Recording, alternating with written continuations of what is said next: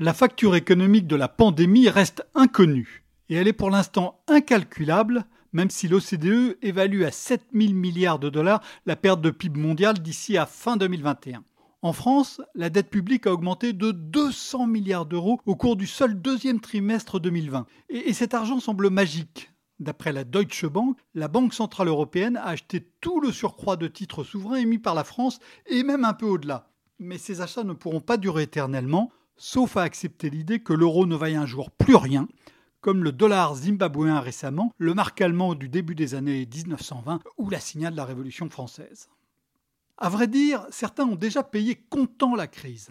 À l'échelle de la planète, le travail d'un demi-milliard de femmes et d'hommes s'est évaporé pendant le deuxième trimestre 2020 et sur les neuf premiers mois de l'année, les revenus du travail dans le monde auraient chuté de 11% d'après l'OIT, l'Organisation internationale du travail. Dans les pays avancés, les filets de la protection sociale, en particulier l'assurance chômage, ont limité la casse pour les salariés. Mais ils n'ont pas pu éviter les dégâts pour les jeunes. Ceux qui n'ont pas pu faire leur stage, perdant parfois une année d'études au passage. Ceux qui vont avoir les plus grandes difficultés à rentrer sur un marché du travail sinistré. Une recherche récente révèle l'ombre portée des récessions sur les revenus aux États-Unis. Hannes Schwant et Till von Wachter, deux économistes allemands travaillant dans des universités américaines, ont montré qu'une hausse d'un point du taux de chômage l'année de fin d'études se retrouvait dans un salaire inférieur de 1% 20 ans plus tard, et aussi dans des mariages moins nombreux et des décès précoces plus fréquents. Salariés et entreprises vont eux aussi passer à la caisse dans les mois à venir. Des millions de firmes vont disparaître dans le monde, des dizaines de milliers en France. Et beaucoup d'autres devront se résoudre à réduire leurs effectifs pour rééquilibrer leurs comptes et retrouver les moyens d'investir. Des filières entières vont être durablement affaiblies, comme la chaîne du voyage, de la fabrication d'avions et de bateaux de croisière jusqu'aux restaurants, en passant par les compagnies aériennes et les hôtels. L'OIT parle carrément de reconstruire le tourisme pour sauver 300 millions d'emplois dans le monde. Mais cette trop longue liste de perdants n'indique pas qui va payer la facture de l'inactivité pendant les longues semaines de confinement. En France, comme dans beaucoup d'autres pays avancés, c'est l'État qui a commencé à régler la note. D'après les comptes de l'INSEE, le PIB au deuxième trimestre 2020 a été inférieur de 92 milliards d'euros à son niveau observé un temps an plus tôt. Les ménages ont perdu 3 milliards de revenus, les entreprises 36 milliards et le secteur public 51 milliards. Cette clé de répartition est évidemment intenable car elle mettrait rapidement en faillite l'État et la quasi-totalité des entreprises. Qui peut donc payer ensuite?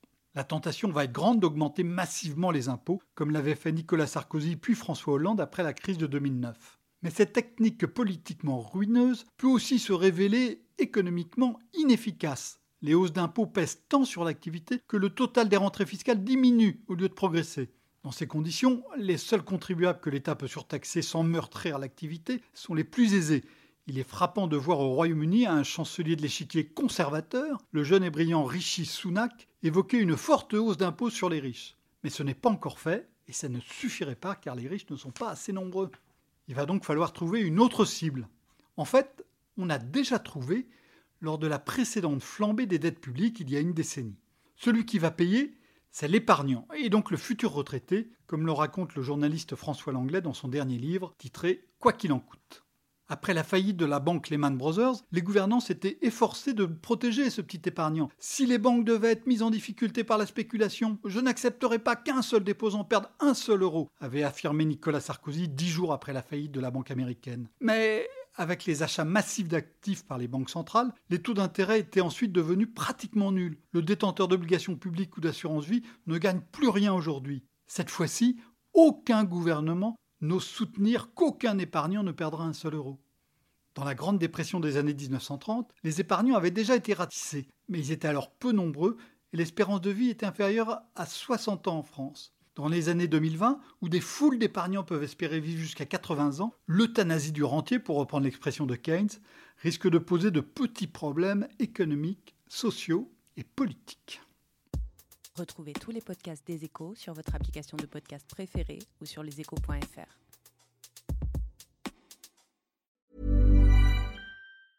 Even when we're on a budget, we still deserve nice things. Quince is a place to scoop up stunning high-end goods for 50 to 80% less than similar brands. They have buttery soft cashmere sweaters starting at $50, luxurious Italian leather bags, and so much more. Plus, Quince only works with factories that use safe, ethical, and responsible manufacturing. Get the high-end goods you'll love without the high price tag with Quince. Go to quince.com slash style for free shipping and 365-day returns.